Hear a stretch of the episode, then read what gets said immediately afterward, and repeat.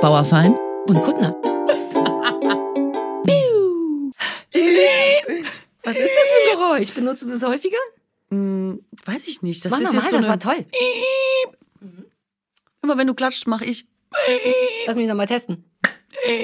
Könnte das für immer gelten jetzt? Auch wenn ich, sagen wir mal, wir treffen uns zufällig im Park, passiert ja super häufig. Hey Katrin, hier, Ja, hier stehst ständig. du im Park rum und dann, und dann würde ich aus dem Nichts einfach Alter, nice. Ja, geht, ne? Klassische Konditionierung. Ich habe dich klassisch konditioniert. Your life, Katrin? Du bist doppelt krank. Wir haben letztes Mal vergessen, darüber zu sprechen, Dass dass, du bin. Mhm. Onkel Corona hattest. Und du hast dir, weil dir das augenscheinlich zu öde war, dachtest du, warum nicht noch eine Erkältung oben drauflegen? Tell me all about it. Ähm, du hast eigentlich alles gesagt und damit ist, also ich bin Okay, ja gut. wahnsinnig genervt weil es jetzt schon so lange, wenn man so lange krank ist und nie so richtig wieder so fit. Äh, und genauso ist es verlaufen. Ich hatte erst Corona und äh, lag richtig flach, also richtig fies. Erzähl mir alles, weil ich hatte das angeblich, aber I don't feel hast it. nicht gemerkt? Ja, und jetzt will Okay. ich wissen, wie es ist. Es ist so, wie alle Kinder sagen. Konntest du nichts schmecken? Bist du dauernd erschöpft? Hat mein Hustenschnupfen? Ja, also ich habe es ja schon zum zweiten Mal. Ich habe ja quasi die Gruppe angeführt, Peer Group Februar 2020. Oh, du warst eine der Ersten. Du bist so heiß, ohne Scheiß. ich bin immer eine der ersten und dann wieder eine der letzten. So auch hier. du schließt das Ding wieder. Du öffnest den Raum und du schließt ihn wieder. Fair enough, wie ein guter Hausmeister. Ja, absolut. Ich bin ja Corona-Hausmeister und ich habe da angefangen und das war, da gab's das aber hier ja noch nicht, Corona.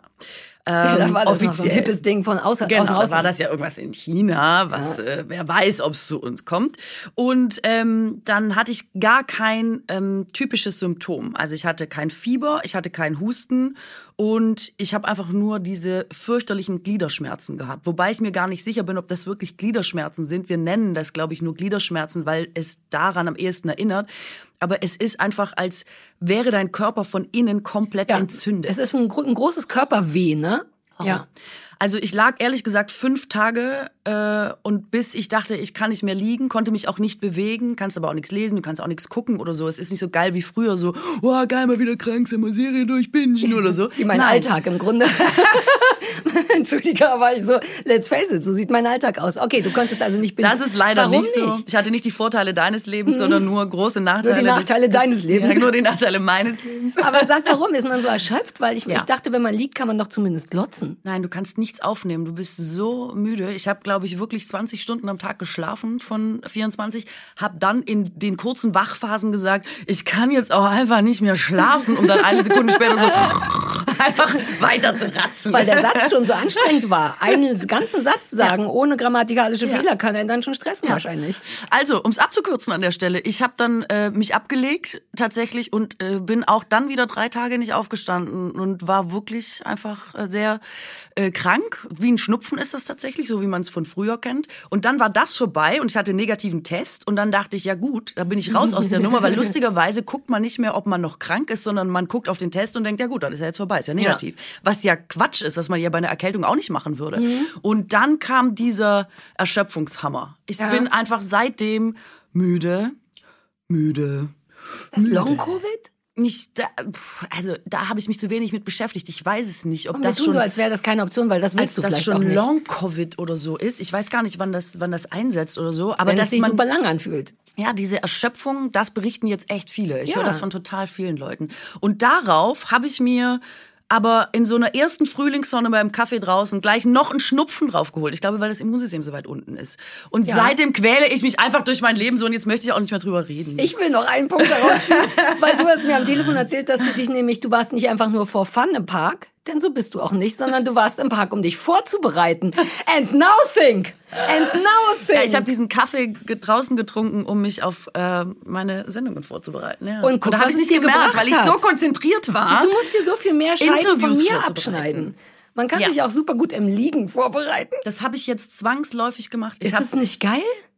Ich finde ehrlich gesagt ganz schwierig, wenn das Berufsleben keine Trennung des Privatlebens mehr erfährt, weil das Berufsleben auf der Couch stattfindet, das Privatleben aber auch. Mhm. Ja, da, da hast du komplett recht. Das ist eine Sache, da brauchte ich eine ganze Weile, bis ich gemerkt habe, was ist denn nicht so geil an dem Konzept, im Bett und auf dem Sofa zu arbeiten, dass man ex ist ja eh die Problematik vom Freiberufler sein auch ein bisschen. Ja. Und ich krieg Sachen nicht gut auseinandergezuppelt. Ich muss mehr Struktur, weil ich dann genau das mache. Ich habe in der einen in der einen Hand ein, im übertragenen Sinne ein, lass uns sagen, Bier zum Beispiel, was Leute so in der Hand Um wie viel haben. Uhr? Um ab ich trinke ja gar keinen Alkohol. Du weißt schon, so diese Mischung aus süßer Hund, Essen, ist das ein schöner Ehemann? Hier bereite ich was vor. Das, am Anfang erscheint das sinnvoll, weil man denkt, ja, ist doch alles hier, bis man genau das merkt, dass man es nicht gut trennen kann. Da warst du schlauer, schön im Park dich vorzubereiten und krank zu werden. So, weißt du, was meine neue Theorie ist? Man braucht vielleicht einfach eine Arbeitscouch. Also du brauchst zwei Sofas. Oh das mein. Gott, Katrin, sag Wirklich. mir doch sowas nicht. Doch, ich ich glaube, das das ist es. Ich glaube aber auch, dass das gut ist, wenn du das sofort machst. Oh, allein die Idee, alter Falter. Ich habe ja so ein neues Sofa, eins, was viel zu teuer war. Der Schwabe in mir, keinerlei Schwabe wohnt in mir, aber manchmal schon. In jedem Menschen wohnt ein Schwabe. Das habe ich Sofa wirklich festgestellt, seit ich da weg so. bin. Ich habe das gekauft und ich dachte, das darf man nicht. Ich glaube, man wird in irgendeinem Teil der Welt, kommt man dafür schon in die, in die Hölle, wenn man sich ein Sofa kauft, was so teuer ist. Aber es ist halt auch so geil. Und es ist eben auch mein Lebensmittelpunkt. Ich zahle ja auch sehr viel Geld Miete, dann kann ich auch sehr viel Geld für mein Sofa zahlen. Aber noch so. Aber Moment, was ist es denn für ein Sofa? Ich sag das jetzt nicht, weil die haben mir das, ich hatte, die, man hätte mir sehr wohl da Prozente für geben können, hat man aber nicht. Ich habe das ganz alleine ohne Obwohl du Werbung gesagt hast, bezahlt. ich bin Sarah Kuttner und ich hätte gerne Obwohl Prozente. Ich, ähm, nee, ja, das traue ich mich ja Ja, nicht. Das schade. ist so ein bisschen. Du ja, aber ich habe so ein bisschen gesagt. Ich habe in einem anderen Podcast gesagt, ich liebäugel mit diesem einen Sofa, aber ich find's ganz schön teuer. Und dann habe ich bestimmt drei, vier Mal den Namen dann aus Versehen doch gesagt, aber keinerlei Liebe dafür bekommen. Seitdem verweigere ich den Namen zu sagen und mache auch keine Fotos davon. ich wollte auch gar keine Marke oder so wissen, sondern nur, so. was ist, ist das Es ist ein? Modulsofa quasi. Es besteht aus, ich wollte Ach, immer Modul. eins, ja, mit einer Ricciamere. Also ich will, dass einer, nämlich ich, liegen kann und der andere neben mir, mein Mann, sitzen muss. Mhm. Und ich finde das hochgradig unattraktiv, diese Ricciameren-Sofas. Das sieht immer all aus. Und das, was ich habe, besteht quasi aus Modulen. Also Mhm. drei Sitzflächen und drei Rückenflächen. Und du kannst das komplett voneinander trennen und ganz anders anordnen. Sowas liebe ich. Nicht, dass ich es nutze, aber die Stichwort Überfluss, worüber wir ja sprechen wollten. Ich liebe es, die Möglichkeit zu haben. Aber es waren knapp 5000 Euro und ich finde, das ist verboten. Ich finde, man darf das nicht. Ich weiß, es gibt Leute, die geben mehr Geld aus, aber alter Falter, ich finde es ganz schön sportlich. Ja, ich weiß, das kenne ich. Dass es einem richtig meines Lebens. obszön vorkommt. Dass man Ja. richtig denkt, dafür wird es eine Strafe geben. Es, wirklich, es ist wirklich so. Ich habe mit Christoph drüber geredet und der war am Anfang, meinte Sarah, ich weiß, das sieht wunderschön aus und das ist wahrscheinlich gemütlich, aber das geht nicht. Das ist wie, ne, da gibt's doch ein Wort für, wenn man nicht Überfluss, sondern, naja, Dekadenz im Grunde, wenn man es nicht braucht. Ne? Aber jetzt im Nachhinein habe ich das Gefühl, dass es sich doch gelohnt hat. Es ist ein Bett, auf dem man Kinder machen könnte Ja, Mensch, dann. Also so das. und auch Kinder halten könnte. alles. Das kommt ja danach Du noch. kannst es den Kindern sogar vererben und dann sollen die einfach auch so, nochmal so lange will ich nicht. Nein, nein, nein. Ich so. will Ach darin so. sterben und dann auch damit verbrannt werden. Ah. Schließlich habe ich's bezahlt. Soweit kommt's noch, dass die gehören dann. Ich bin schon unter der Erde und die drei Kinder, die ich vermutlich haben werde, dann machen die da Brandflecken rein und alles. Nee, nee, nee, nee. Okay. Da hört die Liebe bei mir auf. Okay. Okay, aber du bist, ach so, du hast immer noch diese Erkältung, das ist nicht so schön. Nee, und werde echt einfach gar nicht mehr fit, so wirklich. Ja, weil du zu viel arbeitest. Nee, das ist nee, nicht ich glaube, es ist einfach krank sein. Ja, naja, aber da hilft viel Arbeiten bestimmt auch nicht wegen dem Da hast du recht, aber ich möchte dir trotzdem äh, noch was sagen zum Liegen, weil wir sind gerade bei Liegen, ja. Mehr Ja, oder weniger, Liegen ne? ist ein richtig gutes Thema. Ich habe einen Artikel gelesen ähm, diese Woche in der Zeitung, da musste ich so an dich denken und habe gedacht, ich, ich, Ich wirklich, ich hab ja jetzt schon so Bock drauf. ich muss es dir einfach mitbringen. Und zwar, es geht um die äh, Millennials in China. Die haben einfach so einen wahnsinnigen Druck, ja, also äh, von den Eltern, der Arbeitgeber, das autoritäre Mhm. Regime und so.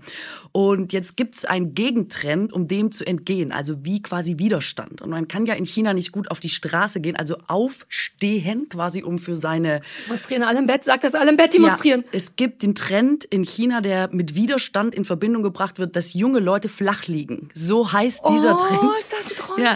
Und das heißt Tangping auf Tangping? Äh, Tangping auf Chinesisch. Das heißt flach liegen und das ist quasi die ähm, Form des Aussteigens. Ähm, und dann haben und das geht so weit, also es sind wohl gar nicht so viele, aber ne, die Behörden Mhm. haben es mitbekommen und haben Online-Shops und so angewiesen, dass alle Shirts, wo Tang Ping draufsteht oder Poster oder so, dass das aus dem Verkehr gezogen so, wird und haben natürlich. stattdessen den Hashtag Flachliegen ist eine Schande verbreitet. Was? Und, warte, noch besser, sie haben die U-Bahnen plakatiert und zwar mit dem Slogan, liegt nicht flach. Das hat so viel, Wahnsinn, und das ne? hat so viel Value. Das, alles, was du gerade erzählt hast. Erstens die Idee im Liegen zu, genau mein Ding. Ich liebe dich dafür, dass du an mich denkst, wenn du sowas liest, denn du solltest genau an mich denken in so einem Moment. Seit Jahren demonstriere ich liegend. Seit Jahren und keiner sieht oder hört mich. Da wäre natürlich China eine Alternative und wie unverschämt, dass sie das schon wieder alles kaputt machen und sagen, das darf man nicht. Das darf man nicht. Und auch wie armselig, das muss man schon auch mal sagen, dass das in so einem Land wie da, wo es tatsächlich so eine krasse Arbeitsmoral und schaffe, schaffe Häuslebauer nur auf Chinesisch mhm. ähm, gibt, dass das so die Art ist, mit der du dich wehrst, indem du einfach deinen Körper nicht bewegst und liegst. Das ist schon auch traurig. Ja, also sie, es geht gar nicht darum, dass man nur liegt, sondern es geht quasi darum, dass man nicht mehr versucht, die Ziele der Eltern, des Arbeitgebers oder des Staates zu verfolgen, sondern also der Trend ist quasi ja. zu sagen, du suchst dir, es ist total schrecklich eigentlich, äh, du suchst dir eine Beschäftigung, die dir Freude macht im Zweifel, aber nicht so eine geile Karriere verspricht oder ja. so viel Geld bringt. Ja, ja, ja, ja. Und das bedeutet das, dass die Leute jetzt einfach quasi versuchen, ein schöneres Leben für sich zu finden, was wer mit ihnen selber zu tun hat. das. Das ist wirklich, was ich jetzt nicht auf die Art und Weise, aber schon seit mehreren Jahren, weißt du ja auch, ähm, versuche zu praktizieren. Einfach meine Zeit mit etwas zu verbringen, wo man nicht irgendjemand was schuldet. Denn darüber, wir sprachen ja auch so ein bisschen über oder wie, ich glaube, wir haben nur privat viel darüber gesprochen, über so faul sein und weniger machen wollen und mhm. weniger arbeiten.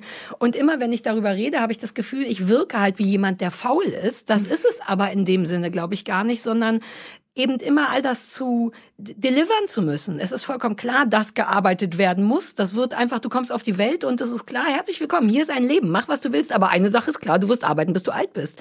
Dass das überhaupt so ein gängiges Modell ist, finde ich schwierig, weil man hat ja jetzt wirklich nur dieses eine Leben.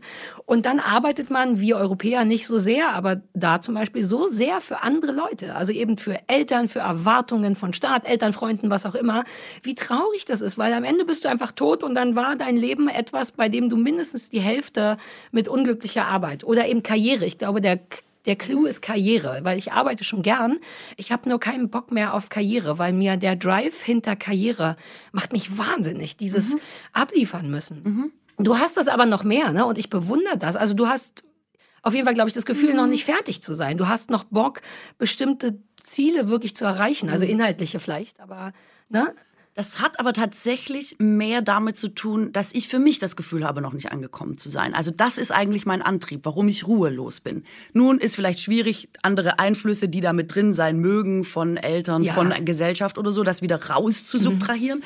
Aber ich habe schon grundsätzlich das Gefühl, dass ich erst müde werden will, wenn ich da angekommen bin, wo ich sage, jetzt ist gut, jetzt fühle ich mich auch zum ersten Mal angekommen. Aber wo ist das dann? Also wo gibt es da irgendwelche Eckpunkte, die das für dich beweisen ja, würden? In meiner Welt ist es immer so eine Vorstellung von Ruhe, dass dann mal gut ist, weißt du? Also ich denke immer, ja, dieses Rennen das kommt nicht von hört alleine. sofort auf, in dem Moment, wo man denkt, ah, jetzt habe ich's. Aber ich glaube, das Und dann mache ich wie nicht. du, flach liegen. Man rennt einfach weiter. Man rennt weiter, weil es mhm. gibt ja immer tatsächlich auch noch was zu tun. Also auch für mich gäbe es noch lauter Sachen, die ich machen könnte. Ich mhm. will nur nicht mal, weil der Stress dahinter mir zu anstrengend ist. Dieses wollen, also mein eigener Stress, den ich mir mache. Ich mhm. rede jetzt gar nicht von Druck von außen, sondern auch dieses, oh, ich könnte noch mehr das oder das sein, denke ich immer, nö. Ja, ähm, weiß ich, was du meinst, aber ähm willst du inhaltlich was? Also ist dein Ziel Nee, aber ich sag mal, also ich werde immer so schnell pathetisch. Ja, mach doch. aber ich habe immer so das Gefühl, es gibt ja schon einen Grund, warum man irgendwie da ist. Oder, weißt mhm. du, irgendwie so eine Aufgabe, die man hat. Oder gar nicht so groß man kommt mit irgendwelchen Talenten oder Fähigkeiten auf die Welt und ich glaube, der Wunsch jedes Menschen, ob bewusst oder unbewusst, ist es eventuell, dass das in Einklang kommt. Man befindet mhm. sich an einem Ort, wo man genau das gut einbringen kann, nicht so wie du übermäßig gestresst dadurch mhm. ist, nicht wahnsinnig viel Druck empfindet mhm. und trotzdem denkt, jetzt ist schön, ja. jetzt habe ich's das möchte ich machen, ja. das kann ich gut und das mögen die Leute vielleicht auch jetzt in unserem Job oder in was anderem. Ja, hast ja, kannst einen tollen Tisch. Ist auch mit Hundetrainer bei mir. Also den genau. Punkt habe ich jetzt, wo du sagst, habe ich ihn vielleicht einfach nur schon vor dir erreicht und zwar mit was ganz anderem, als ich eigentlich vorhatte. Mhm. Ja, ich fühle das Gefühl jetzt. Ja, sowas. Es stimmt, weil man ist dann wirklich so, ah, Okay, ja. hier bleibe ich eine Weile. Und dann wird man ruhiger. Und ich finde mhm. ja eh, dass man im Alter, also ich will jetzt nicht so tun, als wären wir wahnsinnig alt, aber wenn ich es jetzt so mal vergleiche von vor zehn Jahren, was man da gerannt ist und so und wie oft ich heute denke, mhm. nee Leute, das brauche ich alles nicht mehr. Ich würde gerne mit dir noch über Altern reden, aber wir haben ja noch ungefähr 800 Folgen, die wir füllen können, richtig? Voll, ja, ja. Ähm, ich würde gerne noch über Ratgeber reden irgendwann. Also merkt ja, ihr das bitte Ich will auch mit. noch gerne über Sachen, die man in der Kindheit Ich habe so viele kleine. Kinderleichen im, oh, das klingt falsch. Ich habe super viele Kinderleichen im Keller und darüber würde ich gerne mal reden. All die Sachen, wo man zu dumm ist. Du hast mir das schon mal erzählt mit deiner Schwester. Eine ganz, das ist mein eine ganz fiese Geschichte. Ja, und ich habe das, oh, meine Schwester, ach, wir können jetzt nicht darüber reden, Nee, wir können ich. jetzt nicht, das ist der Aber lass uns dazu eine ganze Sendung machen über all die eine Kacke, ganze die Geschichte, als wie kind du deine hat. Schwester. Und Kacke ist nicht so weit weg davon, um das, was es geht. Oh, na ja. Na, geil, dass du das noch weißt. Ich merke mir alles. Ich du merke bist mir super alles. Ja, aber du hast mit 13 dich von deiner Oma, dir deiner Oma Zigaretten dealen lassen. Ihr wart wie so ein richtiges, wie so ein Verbrecherpärchen. Wir sind der Altclan gewesen. Okay, Klar. darüber müssen wir noch reden. Aber ja, also der Punkt, wo man das Gefühl, das ist das, was du noch Ja. möchtest, das macht Sinn. Das glaube ich. Und ich hatte das zum Beispiel ähm, beim Schauspiel nach super langer Zeit mal wieder und habe gemerkt, dass es total schön ist, in so einem Team äh, zu arbeiten und nicht den Druck der Unmittelbarkeit zu haben. Also wenn wir jetzt einen Podcast machen, ja, kommt ja. der super fix raus, wird beurteilt. Das heißt, man ist selber sehr nah an dem, was man gemacht hat, auch emotional. Und dadurch finde ich, ist Kritik auch immer eher was, was einem näher kommt. Wenn man so eine Serie dreht, man hat sich lange vorbereitet, man ist nicht alleine verantwortlich, sondern es gibt einen Regisseur, es gibt andere Kollegen. Die Last des Drucks ist auf mehrere Schultern verteilt. Es gibt noch einen Schnitt, es gibt noch eine Abnahme. Und dann kommt das irgendwann raus, nach einem Jahr oder so. Und dann sagt irgendwem, mir hat's nicht gefallen. Dann denke ich so, ich bin an einem ganz anderen mein Part. Punkt in meinem Leben. Weißt du, wie toll es war, das aufzuzeichnen? Das ist super. Das habe ich zum Beispiel gemerkt. Das macht mich ganz Ah. ruhig und ganz mutig, in so einem geschützten Umfeld zu arbeiten. Das macht totalen Sinn, denn Mhm. ich habe mir neulich ist mir aufgefallen, ich glaube, ich wäre ein Typ für eine Festanstellung. Und das so wollte ich nie sein, aber genau was du gerade sagst, beschreibt genau das, so dieses ähm, wenn man so viel Kontrolle hat, dann so sind wir ja beide, dann wollen wir die auch. Also wenn jetzt jemand sagt, ja, irgendjemand muss es jetzt machen, dann machen wir es halt auch und dann geben wir uns wirklich Mühe und dann wollen wir auch, dass es gut ist. Ähm, aber diese Verantwortung haben und auch dieses Denken, oh, wenn ich es nicht mache, dann wird's nicht gut, das nervt mich. Und ich merke, zum, ich muss leider noch mal ein Hundebeispiel nehmen, aber das ist eben, ich bin ja jetzt ein normalerer Mensch, weil ich nicht mehr nur Medien mache. Und da bin ich sowas wie festangestellt. Jeden Samstag gibt's da eine Gruppe mit fast immer den gleichen Hunden, aber meine Chefin ist da und ich bin einfach die, die die Schlepplein holt oder brauchen wir noch ein Spielzeug oder ich zeige euch mal das, aber ich stehe einfach da, hab Fun ohne Ende, muss aber nicht mitdenken, sondern mir kann jemand sagen, Sarah, hol das mal. Und ich bin auch wie so ein super begeisterter Praktikant. Ich bin immer so, soll ich noch die, äh, das Spielzeug mitbringen und so und ich mag das und ich liebe das auch, dass jemand sagt, mach das und dann gehe ich wie so ein kleiner braver Äffchen, so ein Äffchen gehe ich und mach das und das mag ich, denn danach gehst du nach Hause und denkst, ey, wenn die Leute die Stunde scheiße waren, fanden, ich war nur die, die die Schleppleine gebracht hat. Also nicht so, aber also dieses Gefühl von danach muss ich auch nicht mehr darüber nachdenken, hätte ich anders, sondern das ist dann irgendwie durch. Und das, dieses geschützte Umfeld, hast du schön gesagt, das ist was, was mich kriegt. Und deswegen wäre ich, glaube ich, gar nicht so ein schlechter Nine to. Festangestellter. Ja, nur halt eine Zwei-Tage-Woche wäre schön. Also, ans, also da, ich hab's, ich nehme mir sehr viel vor. Ja, aber das Aber da hätte wird ich auch irgendjemanden gerne. geben, der da was für dich hat. Hast Also- du jemals überlegt, ob das vielleicht nicht im Fernsehen liegt, dieses Gefühl, was du suchst? Ich hätte ja nie gedacht, dass das außerhalb des Fernsehens liegt. Und es muss für dich auch nicht außerhalb dessen liegen, aber ich habe es gefunden in dem Moment, in dem ich gesagt habe, Alter, mich macht diese Fernsehsache wahnsinnig, mich verletzt das zu viel, mir ist das zu viel, wie die Leute mich finden dürfen, zu viel Erwartung. Ich möchte das nicht mehr, ich will anonym sein. Darf ich dich mal was fragen? Ja, Ich bitte. melde mich hier zwischendurch. Gerne. Hast du manchmal den Eindruck, dass es vielleicht daran liegt, dass du zu früh angefangen hast und Mhm. man dann äh, und man muss einfach sagen, dass das damals, äh, was ihr da hattet, Viva und MTV, eine unfassbar, die also ich saß da noch im kleinen Aalen und hatte kein Privatfernsehen und konnte nie Videos gucken nachmittags wie die anderen coolen Kinder und wusste aber, dass ihr die Coolen seid. Da ist ja so ein Druck trotzdem drauf gewesen und so eine, das war ja eine große Erwartungshaltung. Und ähm, manchmal denke ich, umso früher man da reingezogen wird, umso weniger Möglichkeit und Raum, so erstmal eine eigene Persönlichkeit zu entwickeln, die dann entscheiden kann, wie sie mit dem ganzen Druck und ähm, sowas umgeht. Manchmal weiß ich nicht, ob da so viel kaputt geht am Anfang, dass man hinterher immer kämpft und strampelt um irgendwas. Äh, Ja, man sollte meinen, aber eigentlich ist es das Gegenteil. Es ist so cool, dass du es ansprichst, weil ich mir das aufgeschrieben habe heute, nämlich Viva. Ich habe eigentlich so gut wie es nur geht angefangen und das, dafür war Viva perfekt. Unser letztes Thema war ja auch so ein bisschen ähm, prominent, also äh, oder als Men als prominenter Mensch Servicecharakter sein, was du lieber magst und ich will aber authentisch sein und den Leuten zeigen, dass ich auch nur Regelschmerzen habe, which I have by the way right now. Du wolltest nicht drüber reden, ich gebe es, ich werf's nur mal kurz in den Raum. Regelschmerzen und auch ein bisschen Schwitzerei. Entschuldigung. Aber ähm, ich glaube, ich wurde aus Versehen von Viva zu genau dem erzogen, was ich gerne bin. Diese Authentizität, weil ich habe, bevor ich da zum Casting kam, habe ich das auch nicht geguckt. Weil ich war, aus irgendeinem Grund habe ich kein Musikfernsehen geguckt. Und dann war ich da auf einmal mittendrin und habe schon von Anfang an gemacht, was ich will, weil Viva einem immer die Chance gab. Das war im Nachhinein, ist das so toll. Die geben dir wirklich einfach, also die bereiten dich gar nicht vor. Hier ist ein Studio, hier sind die Toten Hosen, das ist deine erste Sendung, sie ist drei Stunden live, fünf Kameras und bitte.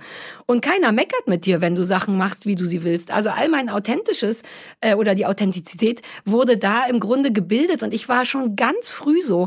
Ich weiß nicht, ob du das weißt, aber man musste als Viva-Mensch immer interaktiv diese drei Stunden mhm. Live-Sendung machen, aber mhm. natürlich auch jeden Fick nebenbei, weil sobald jemand Neues kommt, war es so, Gülcan ist im Urlaub, der Pocher möchte auch mal Urlaub machen, ah, keiner hat Milka gesehen, zack, arbeitet Sarah einen Monat lang alles, was es gibt. Werbung. Also, ich bin ja unter die Bäcker Rinnen gegangen. Ja, stimmt. Und ich mache ja meine eigenen Sauerteigbrote, ne? Mittlerweile äh, glutenfrei, aber auch normal. Und wenn du das regelmäßig machst, also backen, du brauchst einfach wahnsinnig viele Zutaten, sehr viel Mehl und Nüsse. Also ich schlepp die ganze Zeit Mehl und Nüsse ja. nach Hause. Und ich habe schon die ganze Zeit gedacht, hey, wieso gibt's das nicht in groß? Wieso renn ich die ganze Zeit wegen zehn Nüssen in den Supermarkt? Und warum werde ich dabei arm? Andere Frage. Also ja, geht es nicht auch ja. qualitativ super und trotzdem bezahlbar. So, und dann habe ich unseren heutigen Werbepartner Coro entdeckt. Und die fragen sich nämlich dasselbe wie ich. Und die haben deswegen den Handel neu gedacht. Weil bei Coro gibt es leckere und haltbare Lebensmittel in effizienten Großpackungen, was gleichzeitig eben auch weniger Verpackungsmüll bedeutet. Und das ist aus meiner Sicht jetzt schon ein Triple-Win. Ja. Also ich kaufe da mittlerweile wirklich alles von einem Kilo geröstete Haselnüsse bis hin zu Kurkuma-Kapseln oder auch Cashewmus. Ja, macht totalen Sinn. Nicht nur, wenn man Bäckermeisterin ist, wie du, ne? nur, ne, nur eine Tudler jetzt, ähm, aber auch mhm. einfach, wenn man Nüsschen mag, zum Beispiel, oder Früchtchen. Ja. Das ist eh total irre, was für aufregende Produkte Koro hat. Die haben von gefriergetrockneten Erdbeerscheiben, die kann man einfach wie so so Chips knuspern. Dann haben die klassisches Dörrobst, dann haben die Schokofrüchte, es gibt Himbeeren in weißer Schokolade, es gibt mhm. Grappertrauben in Vollmilch, die haben Aprikosen in Zartbitter und, und, und. Das ist echt unfassbar, was für Ideen die überhaupt haben. Da käme ich gar nicht drauf, so Essen herzustellen. Supergeil. Und die haben auch nicht nur Nüsschen und Früchte, es gibt auch Fenchel, Pesto und Auberginencreme und sogar vegane Currywurst. Wirklich. Könntest du aufhören? Ich krieg sofort Hunger ja, oder will jetzt da auf die Homepage. Ich weiß, du kannst ja auch gleich auf die Homepage Homepage, die haben über 1100 Produkte. Das ist irre, ist ein ganz guter Mix aus konventionellen und biologischen Produkten. Und im Ernst, man könnte einfach stundenlang bei Coro Online rumhängen, sich umsehen, sich Appetit machen lassen, so wie du, und hätte dabei einfach die beste Zeit des Lebens. Wenn vielleicht noch ein Rabatt dazu käme, wäre es die allerbeste Zeit des Lebens. Naja, man kann nicht alles haben. Ich sage es, ich sage es, ich will es sagen, okay? Also, wir haben extra für unsere HörerInnen einen Code. Dieser Code heißt Bauer, Feind und Kuttner. Also schreibt das bitte einfach alles groß und in einem einem durch. Bauer, Feind und Kuttner. Zack, spart ihr 5% aufs gesamte Koro-Sortiment auf www.korodrogerie.de. Korodrogerie.de. Das bitte merken und eingeben. So, den Code und alle weiteren Infos, für wen es jetzt doch ein bisschen zu schnell war, findet ihr wie immer nochmal in den Show Notes. Ja, so ärgerlich, dass wir jetzt den Podcast weitermachen müssen, weil eigentlich will ich da jetzt kiloweise essen. Früchtchen und Nüsschen und Mus kaufen. Ich möchte es schon essen, ehrlich gesagt. Ja, ich ärgerlich. möchte es gar nicht mehr bestellen. Ich möchte es ehrlich gesagt gleich essen. Ja, wir klauen unseren eigenen Code und nutzen den nachher.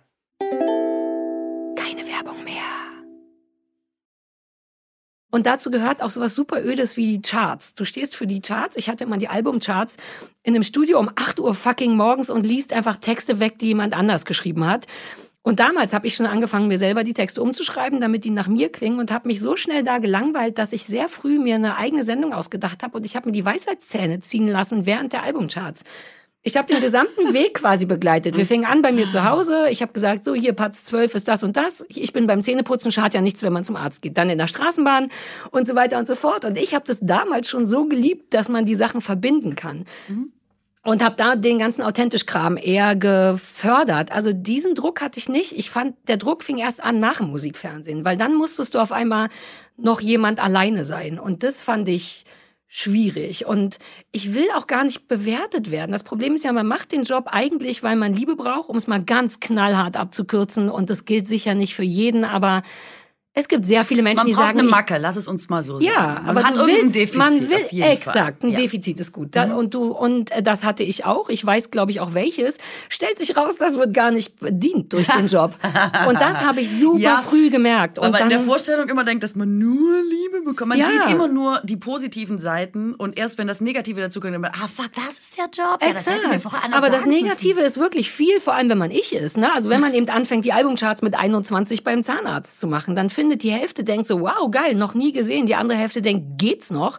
Und die Leute, die denken, geht's noch, die lassen es einen natürlich bedeuten, Dollar wissen. Und dann habe ich erst gepeilt, du kriegst genau das Gegenteil. Du kriegst dauernd auf den Sack. Dauernd sagen Leute, du bist ein bisschen zu dumm, um Franz Müntefering zu interviewen oder irgendwas, was man damals machen musste. Und da merkte ich, das Entschuldigung, der fetzt Satz ist so Das ist ein guter Satz. Ne? Franz Müntefering zu interviewen. Oh Gott. Ich habe dafür eine total Okay. merkwürdige Schlagzeile bekommen, weil ich damals den Leuten den so vorgestellt habe. Ich habe gesagt, jetzt werden viele von euch denken, who the fuck ist Franz Müntefering? Und das war dann die Schlagzeile. Überall. Und verstehst du, aus sowas lernt man. Aus sowas lernt man vor Kameras den Mund aufmachen, ist gar nicht so safe und so geil. Und da bin ich, das wusste ich schon ganz lange, das weiß ich schon ganz lange, dass mir dieser Teil am Job keinen Spaß macht. Der macht mich unglücklich. Das Berühmtsein daran macht mich unglücklich. Man sollte meinen, das ist der Teil, der einen glücklich macht. Mich macht glücklich, dass man ein bisschen zu viel Geld kriegt für das, was man de facto körperlich zumindest leistet. Aber du kriegst die Kohle dafür, dass jemand Bullshit über Ah dich schreiben kann und so. Und das tut mir nicht gut. Ich denke eh dauernd, oh, sollte ich Sachen nicht lieber anders, besser machen. Und da muss ich raus. Das ist der Teil, der mich kaputt macht daran. Weißt du, was ich lustig finde, auch wenn man jetzt nochmal unser letztes Gespräch betrachtet, dass es da ja so wirkte, als wäre ich derjenige, diejenige, die so viel Druck sich macht und du so entspannt wegen viel liegen. Ja, ja, nee, aber nee. du dir ja eigentlich genauso viel Druck machst. deswegen höre es ich äußert ja auch sich nur damit. anders. Nee, ich habe mit den Druck mache ich mir seit Jahren und jetzt nicht mehr. Also jetzt habe ich einfach beschlossen, das ist gar nicht relevant für mein Leben. Ich bin ja trotzdem glücklich ohne Fernsehen und ich bin sogar glücklicher nach so einem Tag mit fünf aggressiven Hunden, die mich alle beißen wollen. Ähm, und äh, seitdem ich das gepeilt habe, dass das in meiner eigenen Hand liegt, dass ich schon groß bin, dass ich sagen kann, das hier möchte ich jetzt bedeutend weniger machen. Ich guck mal in die Richtung. Aber das war tatsächlich, weil ich zu viel Druck hatte, Aber der definitiv auch von mir kam. Aber jetzt warte mal, ich, mich würde mal interessieren, was wolltest du denn überhaupt werden? Es klang jetzt so, als wäre das total, als, Als wärst du Kind? da aus Versehen Ja, reingestolpert bin bei Viva und dann nicht mehr, äh, hätten die dich da behalten. Aber was hattest du denn geplant Nee, für dein nichts. Leben? Das ist auch so ein Ding. Ich hatte mein Echt? Abi gemacht und alle so, "Mm, danach studiere ich Architektur. Ich möchte das und das. Und ich stand so mittendrin und war, warte mal, Ich auch so, schon Party, fertig? wir machen das doch für die ich Party, wollte noch oder nicht mal? Party. Ich war wirklich, also ich habe die Schule gehasst, mir hat das nie viel Spaß gemacht, aber ich fühlte mich sehr alleingelassen danach. Also wirklich, weil ich hätte mir richtig klassisch Berufsberatung gewünscht. Ich Hattest du dachte, das nicht? Nee. Ich hatte Berufsberatung. dachte Das war so, noch ich niederschmetternder als keine Was, Berufsberatung. war, was haben die dir gesagt? Maskenbildnerin. Drei Jahre Friseurausbildung und dann Maskenbildnerin und Aber dann. du kannst gut mit Haare ich und kann Make-up. super, ich liebe das auch. Und ich hätte das super gerne gemacht, bin ich nach Hause gekommen, dann haben alle gesagt, bist du verrückt, wir machen doch Abitur für Maske. Und dann war das Thema erledigt. Ja, aber guck mal eine an. Und dann hast du einfach gesagt, hättest du es gerne gemacht? Äh, nee, ich hätte einfach nicht gerne eine Friseurinnen-Ausbildung, glaube ich, gemacht. Aber ähm, ich liebe tatsächlich so Gesicht und Haare und Make-up und so. Also vor allem bei anderen. Ich mag wahnsinnig gerne anderen Leuten Sachen ins Gesicht cremen und so. ja? Und Haare schneiden. Ich habe schon Oh, als Haare schneiden bin ich super 13-Jährige gut. Gleichaltrigen erzählt, ich bin Friseurin, ich kann das super gut, lass mich mal ran. Dann Haare auf der einen Seite fünf Zentimeter kürzer als auf der anderen. Gut, Stichwort Sachen, gut. die man als Kind scheiße gemacht hat. Lass Ja. merken. Ich schneide meinem Mann die Haare wie ein Profi. Ich gucke mir YouTube-Videos an von, von so Love Das Island. gab's damals Spacken. leider Ja, das ne? war damals. Ich kann. Ich habe Filier, wie heißt die? Filitierschere? Äh, Filierschere, Pipapo, Alter. Guck, so weit bin ich nie gekommen. Ich habe einfach losgestibbelt. Ja, Das hatte also ich nicht Berufsberatung.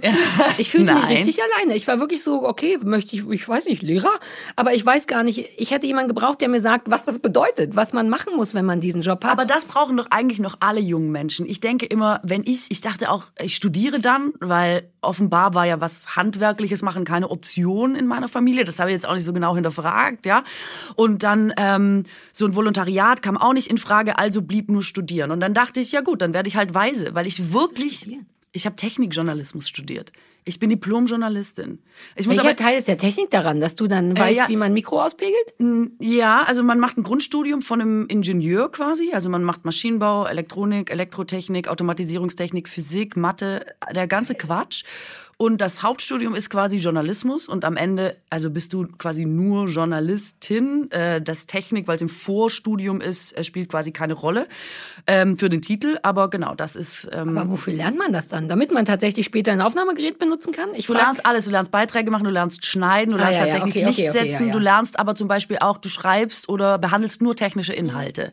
Also es geht dann nur, wie funktioniert eine Hochseilbahn oder. Äh, wie funktioniert eine Hochseilbahn? Das habe ich vergessen. Aber Warum ist es sinnvoll, eine Solaranlage Warum ist es sinnvoll, eine Solaranlage Hab ich jetzt auch nicht mehr.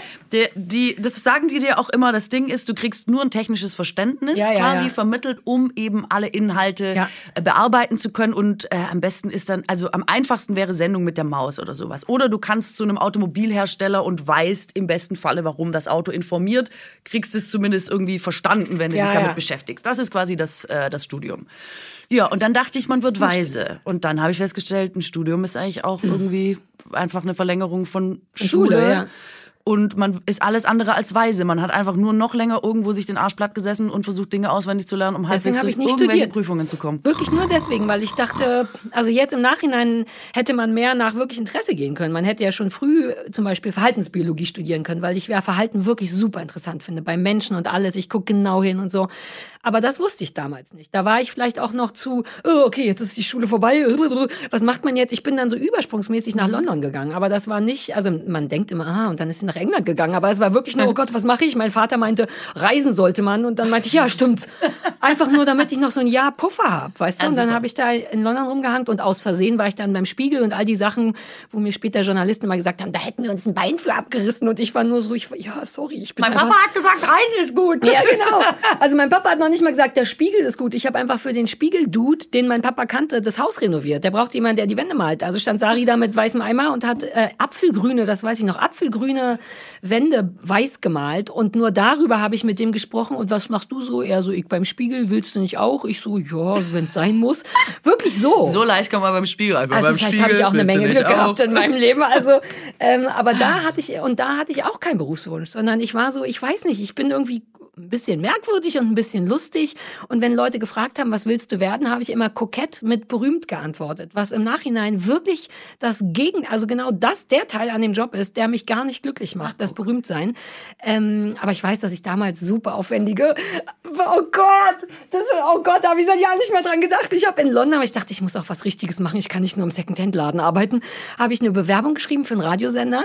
Und weil ich damals wusste, das muss immer super ähm, originell sein, habe ich das tatsächlich auf eine Schallplatte meine Bewerbung im Kreis geschrieben. In der Mitte so ein Passfoto von mir und drum, die müssen es gehasst haben, allein das zu lesen. Und dann gab es eine Absage und dann war es das irgendwie. Und dann war ich durch Zufall danach bei Fritz. Ich bin wirklich so ein bisschen aus Versehen berühmt geworden oder reingerutscht. Das glaube ich nicht zum Beispiel. Wenn hm. du dir das schon, wenn du das wolltest, wenn das ein Wunsch war, glaube ich schon, dass sich das ich im Äußeren sowas Also sucht. die Idee, ich glaube, ich meinte aber eben nicht berühmt sein, sondern ich meinte, kann ich nicht einfach Geld verdienen mit wie ich bin? Ich erzähle lustige Sachen und ich weiß, dass Leute dann oft lachen.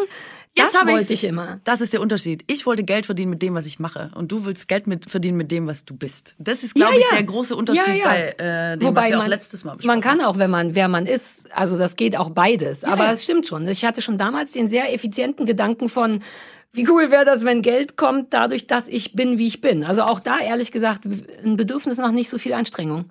Ja. Uh. Aha. Jetzt ah. hat sich der Kreis aber ah. geschlossen, oder was? Hm. Ja. Ich will noch einmal, aber weil wir gerade da waren, ich fand ja den Gedanken so irre augenöffnend von dir letztes Mal, dass du meintest, deine Erwartung ans Showbusiness ist genau das, ein mhm. Showbusiness, dass es mhm. glitzert und schön und fremd und, und ich dachte erst, ja, das stimmt komplett, aber ich glaube, es gibt auch Menschen, die das, die das unglücklich macht, die dieser Perfektionist, also User, wie heißt das, Publikum.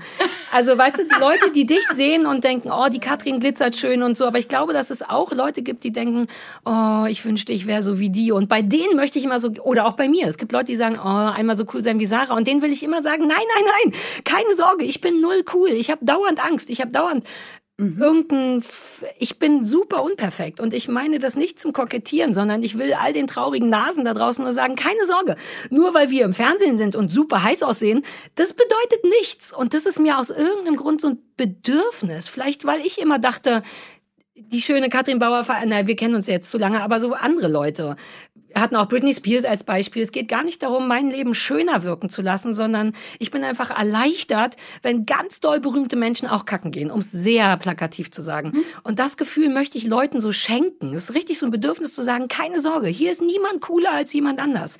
Okay, aber das ist auch so, ähm, ich denke von mir nie, ich bin cool. Ich nee. denke nie, ich bin Promi. Ich denke immer nur in dem, was ich mache tatsächlich. Mhm. Weißt du, mit dem, was ich mache, Service. sollen Leute entertained sein, ja. sollen sollen sie ich habe so schon mit dem Internetfernsehen angefangen. Das Einzige, was ich wollte, war immer, dass ich dachte, diese vier, fünf Minuten, wo die Leute mir zugucken, sollen die keine anderen Sorgen oh. haben.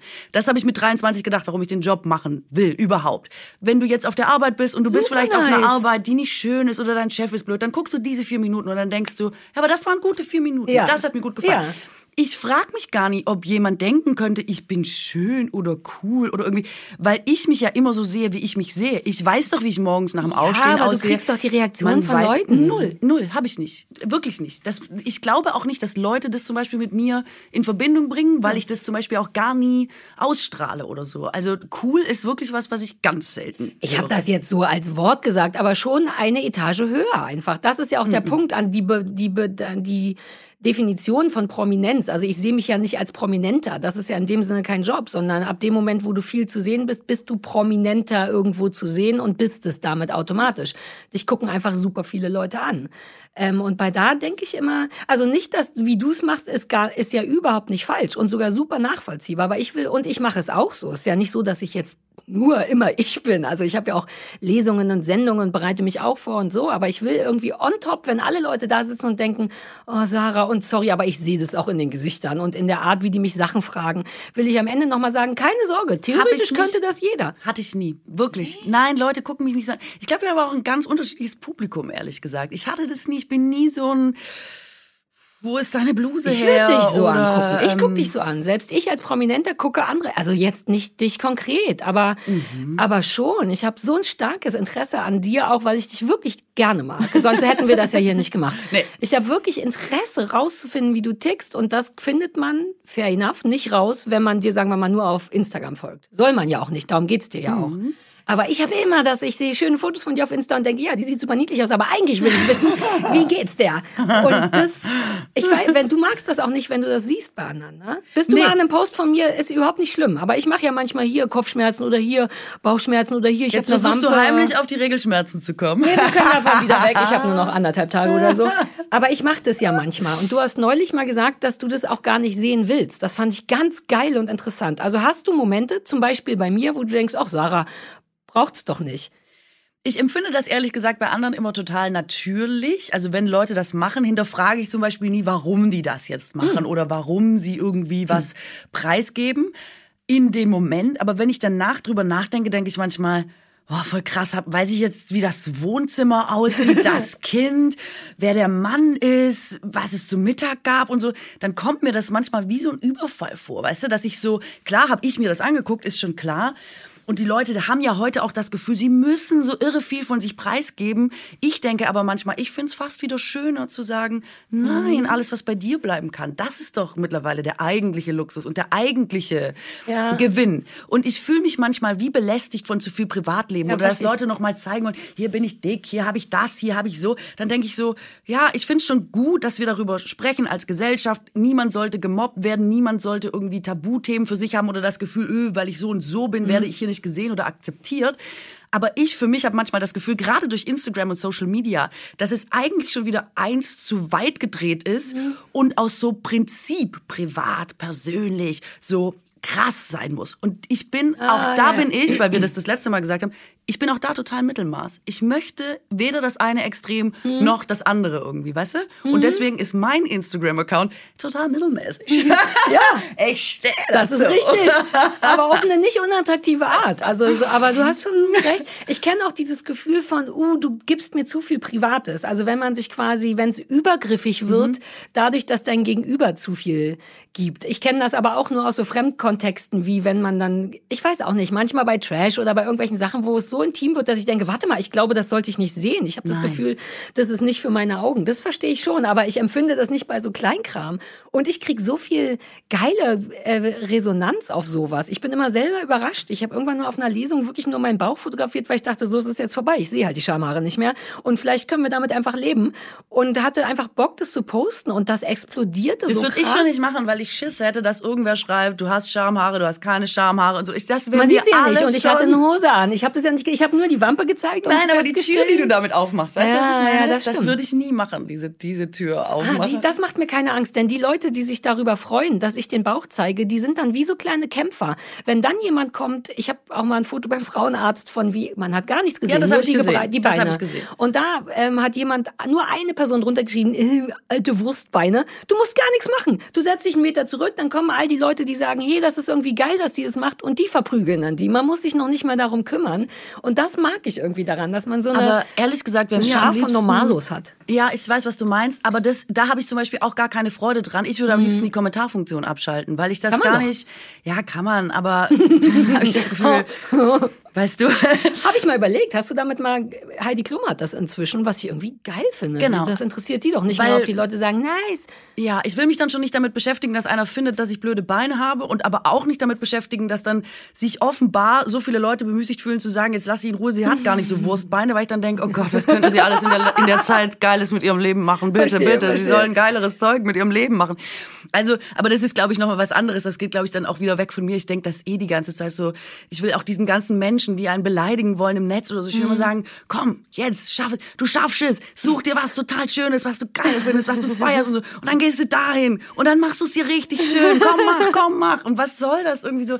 Aber das, ja, da verzweifle ich Ja, eher da- so da an, man- da an der, an der Technik einfach, oder? Wir sind nicht dafür gemacht einfach. Es Nee, ich einfach- glaube, unser Herzchen ist nicht dafür gemacht. Ja, wahrscheinlich. weil es dann immer wieder der eine, diese eine blöde Sache am Berühmtsein ist eben auch, du stehst mit deiner gesamten Person auf einem Podest und jeder kann Tomaten werfen. Nicht nur. Guck mal, ich glaube, die Zahlen ähm, von quasi se die Selbstmordrate unter Jugendlichen, Teenagern, ist durch Instagram, ich weiß es nicht, also so immens gestiegen. Ja, deswegen erst recht muss Genau. man seine Bäuche zeigen und sagen, nur weil ich hier im Instagram niedliche 60.000 Follower habe, bedeutet es noch lange nicht, dass ich nicht morgens aus dem Mund rieche und mein Bauch ein bisschen weich aussieht. Ja, ich weiß, das könnte ein Weg sein. Auf der anderen Seite denke ich halt immer, vielleicht sollte man die Leute dem gar nicht aussetzen, beziehungsweise Ja. sollte man eben diese Kommentare nicht haben, weil stell dir das vor, dass 13-Jährige gar nicht mehr sich und ihre Persönlichkeit auch erstmal finden können, sondern so dieser Beurteilung ausgesetzt sind durch Ja. Kommentare und die Sicht auf einen selber durch andere,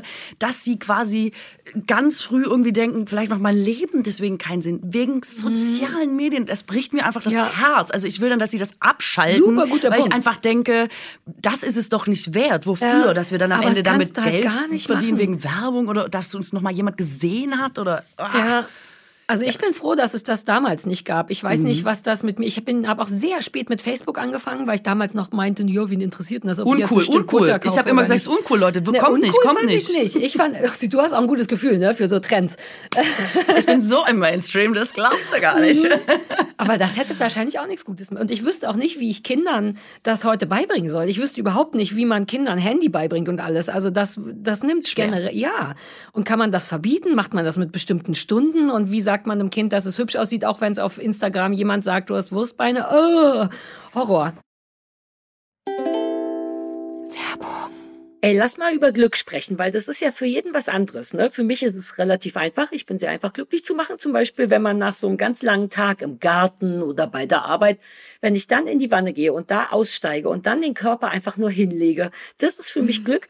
Und das ist, weißt du, dieser Moment, in dem man super sauber ist und fresh und alles riecht gut und man darf jetzt ganz offiziell zur Ruhe kommen. Das ist mein Glücksmoment. Und diese Art von Glück kann man natürlich noch so geil pimpen, wenn man so Produkte benutzt, weißt du, die dieses Gefühl von Entspannung und von Glück so unterstützen mit Geruch. Sag nichts, sag nichts. Es geht natürlich um unseren heutigen Werbepartner Primavera. Und ähm, die haben zum Beispiel meinen absoluten Favoriten Zirbenwald. Zirbenwald, Ah. denke ich sofort. Ich bin im Urlaub, ich bin in Österreich, ich darf jetzt entspannen. Und es ist ja auch nachgewiesen, dass einen das beruhigt und runterbringt und so. Mhm. Dieser Geruch, also das ist schon mal herrlich. Ich weiß genau, was du meinst mit Nachhelfen. Und, weil du auch von Glück sprichst, bei Primavera dreht sich 2024 alles ums Glück. Also einfach, weil die wissen, dass Me-Time enorm wichtig ist in diesen Zeiten, um eben glücklich zu sein. Jo. Die Marke kommt aus dem schönen Allgäu, daher vielleicht auch die Inspiration mit der Zirbe. Und äh, da wird auch jedes Produkt produziert. Ah ja, cool. und ähm, Primavera gilt als Biopionier für Aromatherapie und Naturkosmetik. Das bedeutet, bei Primavera gibt's vegane Organic Skincare und kurze Duftauszeiten, denn diese Dinge können uns eben dabei helfen, den Alltag so ein bisschen glücklicher zu gestalten. Ein bisschen Alltagsglück für zwischendurch. Ja, man unterschätzt tatsächlich manchmal die Macht von Gerüchen, finde ich. Was für einen Unterschied zum Beispiel so ein Raumspray, wie du gesagt hast, machst oder eben einfach so schön riechende Körperpflege. Ich habe zum Beispiel eine Handcreme von Primavera, die riecht original nach Zitronenkuchen. Und mehr Glück kannst du ja eigentlich gar nicht haben, außer frisch gebadet im Bett liegen und nach Zitronenkuchen zu riechen. Ich meine, hallo? Total. Und ich meine, das weiß man ja auch, dass sowas wie Zitrone, Bergamotte und Orange, das äh, senkt den, nee, warte mal, dass so Düfte wie Zitrone, das weiß man ja auch, dass so Düfte wie Zitrone, Bergamotte und Orange den Serotoninspiegel steigern können und damit eben auch die Laune. Und nicht nur Zitrusfrüchte machen glücklich, auch Vanille und Tonka steigert alles das Wohlbefinden, Ja. ist so gemütlich und muckelig. Also ich kann einfach nur sagen, es gibt sehr viel und ihr solltet euch am besten selber mal umgucken bei Primavera, euer persönliches Glück finden. Da ist quasi für jede Nase was dabei. Äh, wir haben einen Code für euch. BAKU24. B-A-K-U 24. Alles groß geschrieben. 24 als Zahlen. Schenkt euch Primavera bis zum 25.05.24 zu jeder Bestellung. Also kriegt ihr on top das vegane Cleansing Oil Calming and Softening. Das reinigt gründlich, schützt die Haut vorm Austrocknen. Es ist rückfettend und es ist auch für sensible Hauttypen geeignet. Und das Cleansing Oil, für alle, die jetzt noch nicht überzeugt waren, es wurde von Ökotest mit der Note sehr gut ausgezeichnet. Also ich benutze so nicht mag's. Und das gibt's als Geschenk dazu, oder was? Kriegst du einfach geschenkt. Vielleicht guckt ihr jetzt einfach mal beim Primavera Shop vorbei und äh, alle Infos und natürlich den Code auch nochmal findet ihr bei uns in den Show Notes, wo es übrigens auch nach Glück riecht. Sehr.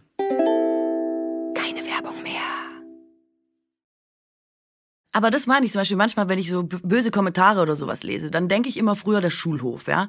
Jeder weiß doch, also jeder und jede hat doch schon erlebt, wie das ist, wenn über dich gesprochen wird und man hat keine Möglichkeit, sich zu wehren oder man ist quasi, ähm, und da, ein Schulhof ist ja ein relativ kleines Umfeld. Und jetzt äh, hat sich das vergrößert von Social Media auf so eine, ja, so eine unberechenbare Masse an Leuten.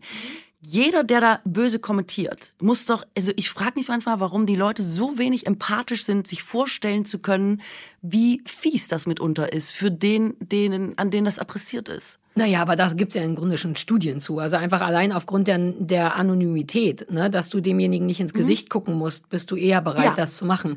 Also ich kann das sogar an mir auch sehen. Es gibt auch Momente, wo ich irgendwo drunter kommentieren will und ich lasse es dann einfach. Ähm, wobei man sich in einem Kommentar theoretisch ja auch wehren kann. Aber da auf den, auf den Rattenschwanz habe ich auch keinen Bock mehr. Also ich lasse jetzt Sachen einfach stehen. Aber man könnte es, glaube ich, noch nicht mal durch das Weglassen der Kommentare, dann hättest du immer noch Likes. Du kannst auch an den Likes zählen. Angenommen, das würde komplett wegfallen, ist es halt nur noch Bilder von dir machen. Und das will dann wahrscheinlich auch keiner. Die Leute wollen ja dieses, oh, du bist beautiful. weißt du, so dieses, oh, süße, zauberschön. Ja. Ja, das stimmt. Wie warst du als Kind? War- warst Warte kurz, ich will Ja, nur einmal kurz sagen, dass ich manchmal denke, das ist mir eigentlich ein wichtiger Punkt, merke ich gerade. Ja, hau raus. Dass Debatten im Internet zum Beispiel gar nichts bringen. Ne? Also man denkt ja manchmal, ah, da hat jemand was geschrieben, ein super Argument, ah, dann antworte ich mal Mhm. Ja. drauf, dann antwortet wieder jemand, dann antworten 20 andere. Am Ende hat man den Faden verloren, weiß auch nicht mehr, wer jetzt gerade wem antwortet. Und eigentlich endet es immer in einer, so einer, in so einer ganz schrecklichen Auseinandersetzung, hoher Aggression oder irgendwer ist auf jeden Fall immer der Arsch. Ich denke mal, sollte man diese Debatte nicht einfach lassen? Also ist so eine Debatte bei Twitter zum Beispiel wirklich, und ich weiß, super viele Leute werden sagen, ja, das wird die Leute, die Menschheit weiterbringen. Aber auf so einem persönlichen, du schreibst was, damit setzen sich diverse andere Leute auseinander. Jetzt nicht eine große gesellschaftliche Debatte. Ähm, ist das wirklich sinnvoll oder sollte man nicht generell grundsätzlich jedem davon abraten, wenn ein in den Daumen juckt, da irgendwie einen Kommentar abzugeben. Don't do it. Don't Ja, do it. aber das weiß man ja auch schon seit Ewigkeiten. Dennoch können die Leute nicht, weil sie alleine vorm Computer sitzen und sonst keinen haben und oder irgendwie nur Aggression loswerden müssen oder so. Es ist ein Ding, ich was glaube glaub ich nicht, dass es nur die super aggressiven sind. Ich glaube, das betrifft jeden mittlerweile, oder? Jeder ist doch quasi so am. meinst du, das sind nur so Leute, die es nicht im Griff Ja, haben? die, die einfach wirklich Scheiße schreiben. Ich habe inzwischen kaum noch blöde Kommentare. Irgendwie habe ich jetzt auch meine kleine gemütliche Zielgruppe genau an die Leute angepasst, die das brauchen, dass man ihnen ab und zu sagt, ja, ich verdiene vielleicht mehr Geld als ihr, aber ich bin auch doof. Oder irgendwie sowas. Deswegen ist kaum noch was dabei. Ich hatte das früher viel mehr und die Medien unterscheiden sich auch sehr. Ne? Also Facebook, da gibt's halt dauernd, hast immer nur alte weiße Männer, die sagen, dass die irgendeinen so dummen 2006er Witz machen. Weißt du, ah, Feuchtgebiete habe ich geliebt, dein Buch. Weißt du, ich so denke, oh wirklich, den, den gibt's jetzt schon seit 16 Jahren, den Witz, und du denkst immer noch, du bist der Erste, der ihn macht. Sowas, aber das siebt sich so ein bisschen aus. Keine Debatten zu führen ist super schlau, denn du kannst die da im Grunde auch nicht gewinnen, weil es so schnell unübersichtlich wird durch das geschriebene Wort. Aber wie willst du den Leuten sagen, also was willst du Ich denn? weiß. Das geht halt Die Leute hassen nicht. das auch, wenn man ihnen sagt, sie sollen ihre Meinung nicht sagen. Da bin ich schon ein paar Mal in einen leichten Shitstorm geraten, weil äh, sie dann immer sagen, ja, du sagst deine Meinung ja auch. Und Das ich verstehe es total. Man bietet den Grund für eine Debatte. Was immer du machst, ist Genau. offiziell der Freistoß für und jetzt redet darüber. Genau, deswegen mache ich nichts mehr, beziehungsweise mache Social Media so, dass es kein Grund mehr zur Debatte ist. Weil ich denke, alles andere ist schon immer am Limit, dreht durch, wird sofort. Also diese Erregungsspirale, von der jetzt immer Ja. die Rede ist, äh, das empfinde ich auch so. Und dann denke ich, dann mache ich lieber gar nicht mehr mit und halte mich immer zurück oder mache nur noch Sachen, die sehr unverfänglich sind, damit ich nicht auch noch meinen Teil dazu beitrage, dass alles immer weiter eskaliert und Leute am Ende da stehen und sagen, oh, ist alles nicht mehr normal. Und dann so, ja, dann Ach, du siehst dich dann als Teil des Problems. ja, quasi. logisch. Wir sind, ah, wir sind doch, wir sind doch hier Gruppe. Wir sind doch Gesellschaft. Wir alle Aber zusammen man wird ja wohl das noch ein große Foto von sich Ganze. posten können. Ja, das, du, Nein, aber ich logisch. sehe das eher Ich sehe so das ein auch eher bei. Twitter, dieses, ähm, Ja, genau. das ist auch nochmal eine andere Sache, aber es stimmt schon auf Instagram auch. Ich habe, glaube ich, mein ganzes Leben lang meinen Job. Du sagst Service, was es eigentlich ganz schön gut trifft, aber ich habe es wie so ein Buffet gesehen. Ich habe das Gefühl, da steht ein Buffet und ich kann zwei, drei Sachen und die lege ich da drauf. Ah, okay, ich dachte, du nimmst, Nein, nein, ich war ja, schon so, ich nehme auch ja, raus. so ein mein Buffet klar. für mich. Buffet ist genau mein Ding. Wir kommen überhaupt nicht über Überfluss zu reden, aber genau das wäre Stimmt, das. ich wollte heute über Überfluss reden. Ich finde es aber geil, kriegen wir noch hin. Mhm. Ähm, aber ich habe immer das Gefühl, ich will nicht, ich will auch nicht, dass jemand Auftragsarbeiten bei mir. Ich bin kein Tischler. Ich will nicht, dass jemand sagt, das soll so und so aussehen, sondern ich bin wie so ein Etsy-Store. Ich bin so, guck mal, das hier kann ich. Hier sind so fünf Sachen, die kann ich ganz gut. Ich mag die gerne. Ich leg die einfach mal hier auf den Tisch. Wer will, nimmt sich was. So ist meine Herangehensweise, weil ich dann auch nicht das Gefühl habe, ich muss delivern, weil eine Person sich was Spezielles wünscht, sondern ich deliver ein Paket, von dem ich denke, dass schon relativ viele Leute damit glücklich sein könnten. Und dann, so ist es auch bei Instagram. Ich habe gar keinen Bock mehr, eine Debatte zu machen. Ich sage, hier ist ein dicker Bauch, Punkt. Ja, ja. Niemand muss sagen, ob Ich- der schön ist oder nicht. Das finde ich auch super, dass du das machst. Ich finde auch gut, dass äh, jemand diese Bilder macht. Ich will halt nicht die, die Bilder machen. Ich mache das für dich mit. Und was auch noch interessant ist, glaube ich, ich denke nie von, einer hat mir gesagt, was ich machen soll und das will ich aber nicht liefern. Ich denke immer nur, das Publikum soll eine schöne Zeit haben. Das ist mein Ja, aber das. Publikum ist wird nie Service. zu 100 Prozent eine gute Zeit haben mit dir, weil Doch. das Publikum, ja, Doch. weil das Publikum komplett unterschiedlich ist. Wir können nur eine bestimmte stelle ich Anzahl mich ein. vom, ja, das ist aber der, du legst auch nur auf den Katrin Bauerfeind Buffet-Tisch. Ja gut, das stimmt. Ja, siehst du. Das stimmt. Apropos Buffet, ich fand, entschuldige, aber lass uns noch schnell zum Überfluss Ah, kommen, weil Überfluss. ich dein Wurstbeispiel hat mir so Ja, gut gefallen. ich wollte heute über Überfluss reden, weil ich weggefahren bin. Obwohl du krank warst, Katrin. Ja, obwohl ich, um mich da dann zu erholen. Um danach nackt im Park dich vorzubereiten und wieder krank zu werden. Nee, das war später. Ich bin später weggefahren. Ich bin schon angekränkelt weggefahren. Mm, Und dann bin ich quasi an so einer, ähm, an so einer Promenade äh, vorbeigekommen ähm, auf dieser Reise. Und es wurde nur Wurst angeboten oder Fleisch. Auf der Prom, was ist, warte mal, warte mal, warte Gab's mal. nur Wurststände. Auf der Promenade. Ah, ich dachte, wir reden von Hotelbuffet. Wurststände, einer nach dem anderen. Okay. Verstehst du? Verstehe. Sag hast mal du eine, Wurststände. Hast du eine, eine Vorstellung vom Ausmaß der Dimension der Wurststände? Ja, für mich klingt's schön, ehrlich gesagt. Wurststand an Wurststand.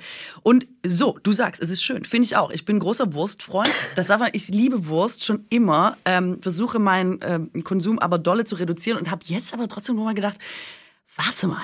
Es ist morgens um elf an einem Sonntag und am, an der ersten Bude liegen schon wieder 15 fertige Würste. Was ist hier eigentlich los?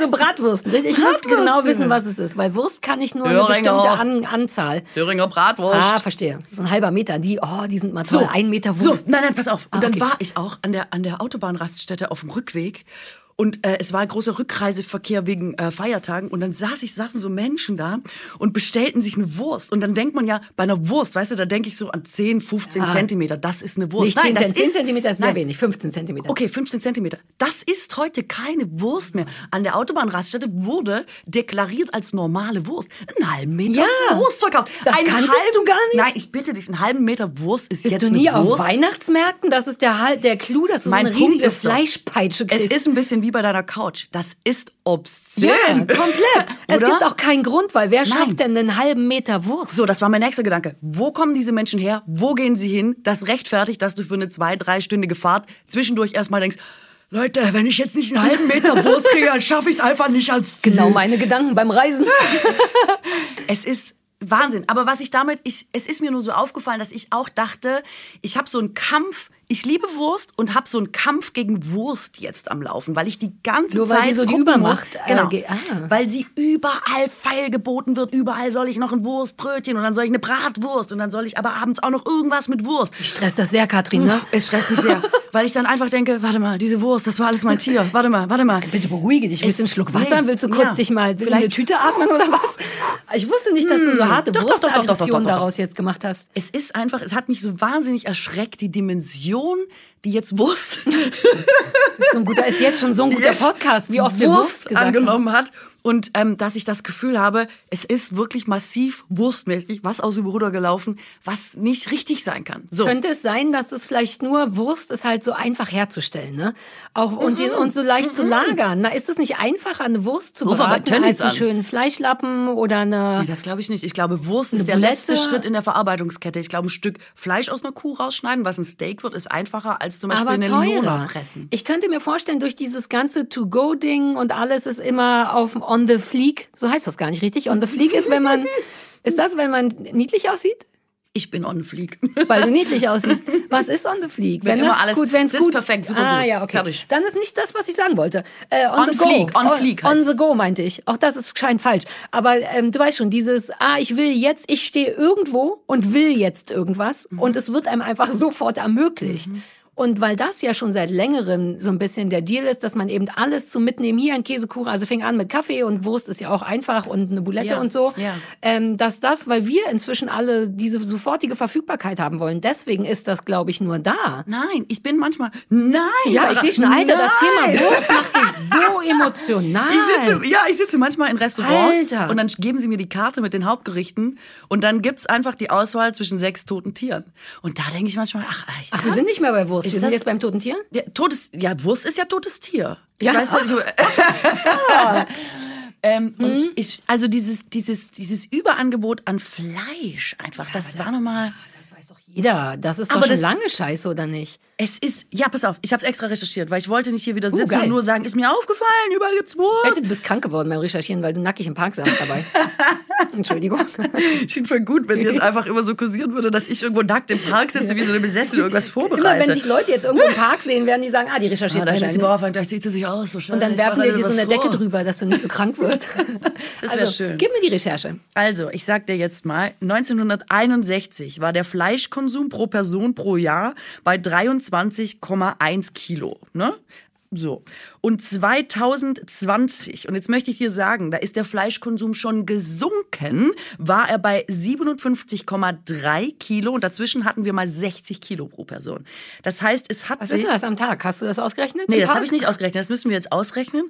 Aber das hat sich natürlich mehr als verdoppelt seit den 50 Das ist schon eine krasse Zahl. Ja, aber das ist natürlich auch nachvollziehbar, warum, richtig? Ich hatte irgendwann neulich auch so eine Moderation bei Extra Jetzt sagst du, 3 weil's mehr. Leute gibt, bestimmt. Nein, wegen diesen ganzen, die Jahre davor, dieses ganze, die Kriegsjahre hattest, also der Überfluss kam, glaube ich, ziemlich psychologisch, weil du eben ewig nichts hattest. Und dann hattest du auf einmal, und das tut dir auch nicht weh, das zu haben, und das bringt dir keinen Nachteil.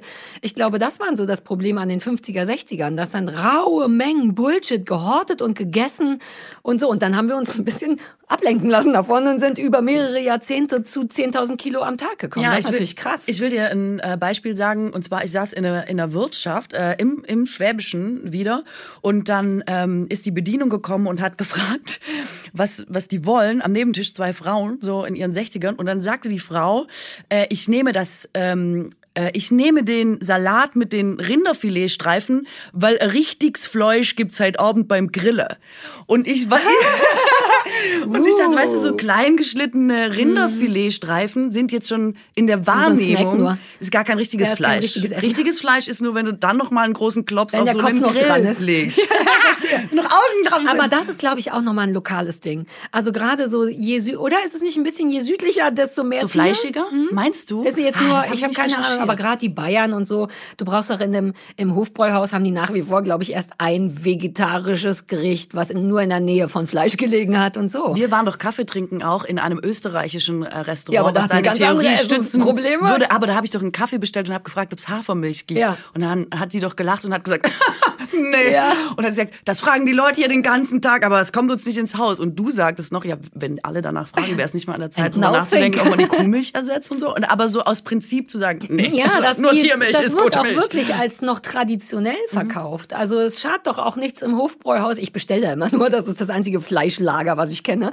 Ähm, die haben doch lauter geilen Scheiß. Die haben ja auch so Klöße und so. Das muss ja nicht notgedrungen mit so einem toten Tier serviert werden. Dennoch gibt es da ausschließlich alle Konsistenzen von Fleisch. In, am Stück, in Wurst, in Leberkäse. Und auch da gibt's, glaube ich, nur einen Salat. Und selbst da müsste man sagen, lassen Sie bitte das halbe Hähnchen weg, wenn man keinen Bock hätte. Ja, aber da haben wir uns, glaube ich, über Jahrzehnte, also erst waren es die Jahrzehnte von, wir hatten nichts, das muss alles aufgeholt werden und du brauchst ja nur ein Jahrzehnt, um dich an etwas zu gewöhnen. Ja. Und dann machst du weiter und weiter. Vor allem finde ich so komisch, dass einem jetzt komisch vorkommt. Ich meine, die Grünen haben ja vor ein paar Jahren mal vorgeschlagen, dass man einen Tag in der Woche, in, dass es in der Kantine an Ja. einem Tag in der Woche kein Fleisch gibt. Ja. Und da wurde ja äh, äh, gesagt, die sind ja nicht mehr wählbar. Das ist ja so weit von der Realität entfernt. Und so, hä? Echt? Das ist jetzt weit von der Realität. Also, dass sich das so verschoben hat, dass man denkt, normal ist, jeden Tag Fleisch zu essen, mehrfach teilweise. Mhm. Unnormal wäre, drüber nachzudenken, ob man das einmal in der Woche vielleicht nicht Ich nehme mich auch nicht aus. Also während du das sagst, machen in meinem Kopf ein kleiner Stift lauter Häkchen. Also man isst natürlich zum Frühstück.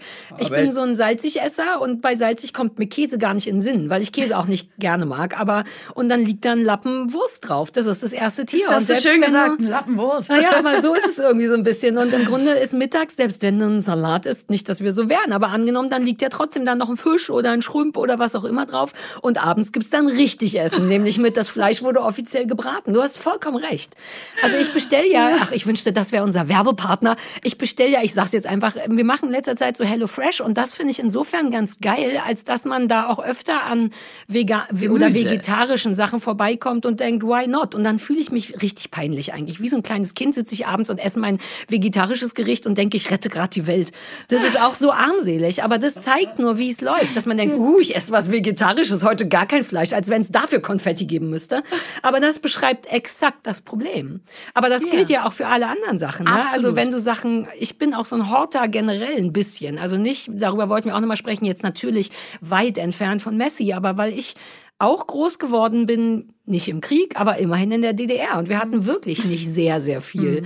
Also wir sind damals für 50 Mark einkaufen gegangen, meine Mutter, meine Schwester und ich, und wir hatten 50 Mark für die Woche. Und dann konnte sich jedes Kind eine Schokolade aussuchen. Das war immer der Deal. Das ist, so bin ich groß geworden. Mit wie viel kannst du haben und nicht. Als der Westen kam, konnten wir auch keine richtigen Barbies haben, sondern haben dann Sandy bekommen, die Billigvariante davon. Also wir hatten Oh. immer, ja, Ich habe mal den falschen Aladdin vom Aldi bekommen und meine Eltern so, was? Es ist doch, das ist doch der Aladdin. ich habe mir das so dolle gewünscht. Ich hatte nicht den, den Disney Aladdin, ich hatte den Aldi Aladdin. Ich, ich fühle dich. Echt, ja, das ist aber so naja, schrecklich. das ist nicht das gleiche wie in der DDR, keine Nein, Banane ich will haben, das gar nicht sagen. Ich will nur sagen, ich verstehe, wenn du die Sandy statt die Barbie Aber so bekommst. bin ich groß geworden. Und dann muss ich ganz ehrlich sein, dass der Kapitalismus, als der dann kam, in Form von Westdeutschland darf jetzt auch mitspielen, boah, ich hatte die Augen auf. Ich war echt so pling! Und ich hatte Bock, all das. Ich meine, ich war elf oder zwölf. Ich wollte jetzt auch Schlumpfaufkleber, Coca-Cola, beam, beam, beam. Und bis heute neige ich dazu, Sachen nicht wegzuschmeißen, weil ich denke, man könnte es noch gebrauchen und es wäre zu schade darum. Also ich habe das ist sehr bisschen, schwäbisch. ja. Ja, aber es ist auch, es gleichzeitig füttert es ein bisschen mein, hier steht super viel rum. So schlimm ist es gar nicht. Aber ich bin so ein, ich bin so ein, Auf sicher ist sicher. Du hast doch mal, wir haben doch mal genäht bei mir zu Hause, weißt du noch? und dann habe ich dir beigebracht, wie man näht. Und da, ich war ausgestattet wie ein fucking Nähladen, oder nicht? Ich hatte Ja. alles, weil ich das dann auch will. Wenn ich erstmal, ich meine, ich habe zehn Ukulelen, Stichwort Überfluss. Wie viel braucht man wohl, um Ukulele zu spielen? Eine erstmal immer nur. Exakt. Und ein Teil von mir denkt aber, ja, aber was ist, wenn ich mal eine größere Klammer brauche? Ich habe super viele kleine und Nadeln, aber manchmal braucht man auch eine große Klammer. Super dämliches Beispiel. Die brauchst du einmal im Jahr. Dennoch ist es mir ganz wichtig, große Klammern zu besitzen, damit ich auf jeden Fall vorbereitet bin. Ich habe für jede Ukulele ein eigenes Stimmgerät. Ich müsste das nur abmachen und an die andere machen, Ja. aber ich will jederzeit eine Ukulele greifen können und sofort losspielen. Ja. Und das ist das füttert da genau rein, nur dass ich keine Tiere in dem Fall umbringe. Und ist komplett unnötig. Ich Ja. bräuchte das nicht. Werbung. So, heute werden wir endlich wieder von unserem Werbepartner Alnatura unterstützt. Jede von uns beiden geht ja mit mindestens einem Alnatura-Produkt ins Bett. Ich habe deren dicke Winterdecke, die muss jetzt bald mal ausgemistet werden. Und zwar Cotona heißt die. Und du hast, glaube ich, das Hevea-Kissen, ne? Ja, ja, ja. Ich habe aber auch so eine Decke für, für, weißt du, für so, wenn kalt ist im Winter und so. Ah, ja, ja, ich Winter bin ist jetzt equipped. durch. Aber die haben, die haben ja auch Frühlingssäcken. Das läuft ja alt gut bei denen. Und wir sind vermutlich eh nicht die Einzigen, die mit Alnatura einschlafen oder wohnen, weil Alnatura feiert dieses Jahr 40-Jähriges. Die sind ja ein Familienunternehmen und seit 1984 stehen die für guten und natürlichen Schlaf und zwar mit nachhaltigen und ökologischen Produkten und zwar fürs gesamte Zuhause. Ja, das ist wirklich super, weil man findet da wirklich alles. Äh, Matratzen, Steppwaren und nachhaltige Ja. Möbel. Und was ich besonders gut finde, ist, dass die Produkte auftragsbezogen hergestellt werden meistens. Also es gibt nicht so unnötige Überproduktion. Und 75 Prozent sind made in Germany. Der Rest stammt auf jeden Fall aus dem benachbarten EU-Ausland. Und falls ihr jetzt sagt, das klingt ja alles herrlich, aber irgendwie, ich bin mir noch gar nicht so sicher, wie komme ich denn jetzt hier zu gutem Schlaf? Bei Alnatura seid ihr wirklich an der richtigen Adresse, weil es gibt für euch eine Fachberatung durch zertifizierte Schlafexperten. Also bei Alnatura lebt und arbeitet man nachhaltig und das wirklich schon immer und es gibt auch ein komplett veganes Sortiment. Crazy. Also wenn das jetzt was für euch ist, dann haben wir für euch extra einen Rabattcode und zwar BAKU5. Also BA für Bauerfeind, KU für Kuttner und 5 für, naja, ich sag mal 5, also BAKU5. Und damit spart ihr 5%. 5%. Deswegen die 5, ja, ja, ist schon richtig. 5% auf euren Einkauf bei Alnatura und zwar ab einem Mindestbestellwert von 50 Euro. Der Code ist bis zum 11. Mai 24 gültig und alle Infos findet ihr nochmal in den Shownotes. Ich werde mir da jetzt vermutlich einfach so eine Frühlingsdecke schießen. Ja, happy Ratzeling allen, ey. Ja, Mann. Ja, ich, ich finde das auch total spannend. Also irgendwer hat mal gesagt, Sammeln ist Liebe. Das fand ich ganz und ist selber Messi gewesen. Das ist das Allerlustigste daran. Sammeln ist Liebe, das finde ich sagt relativ viel. Ich habe, Klingt auch falsch, ne? Das ich habe kurz einfach mal das stehen Ja, bei lassen. wegen Liebe war ich kurz so, ja, stimmt's. Und dann dachte ich, nee, warte mal, das scheint falsch. Also ich habe ähm, Marie Kondo natürlich gemacht. Oh, Logisch.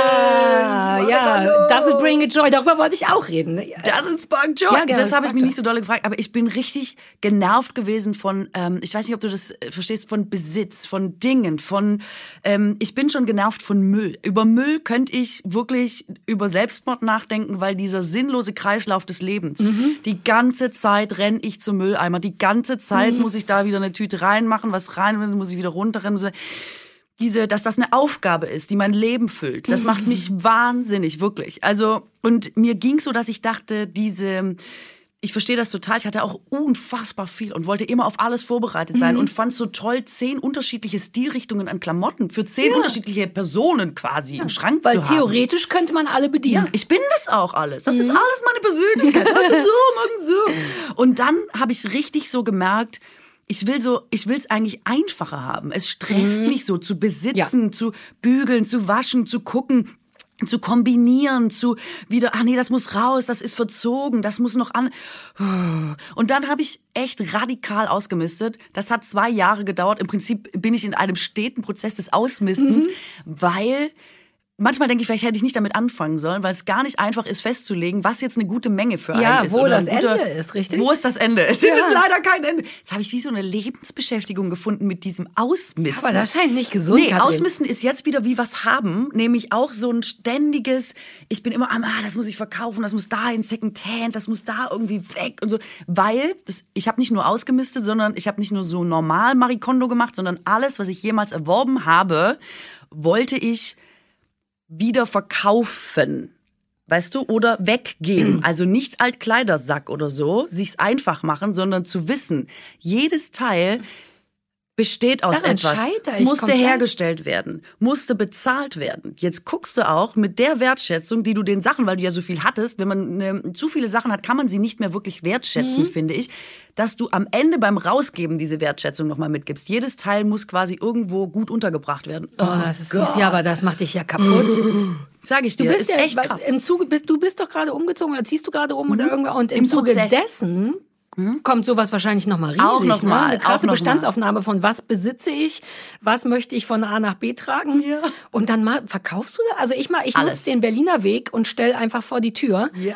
weil ich das auch selber liebe. Ich bin eine von denen, die läuft dann immer lang. Ich habe mir neulich einen Rock da rausgeholt und ein Kuscheltier für meinen Hund und einen ganz niedlichen Teller, auf dem Hirsche drauf waren, so ein ganzer, so ein altdeutscher Teller.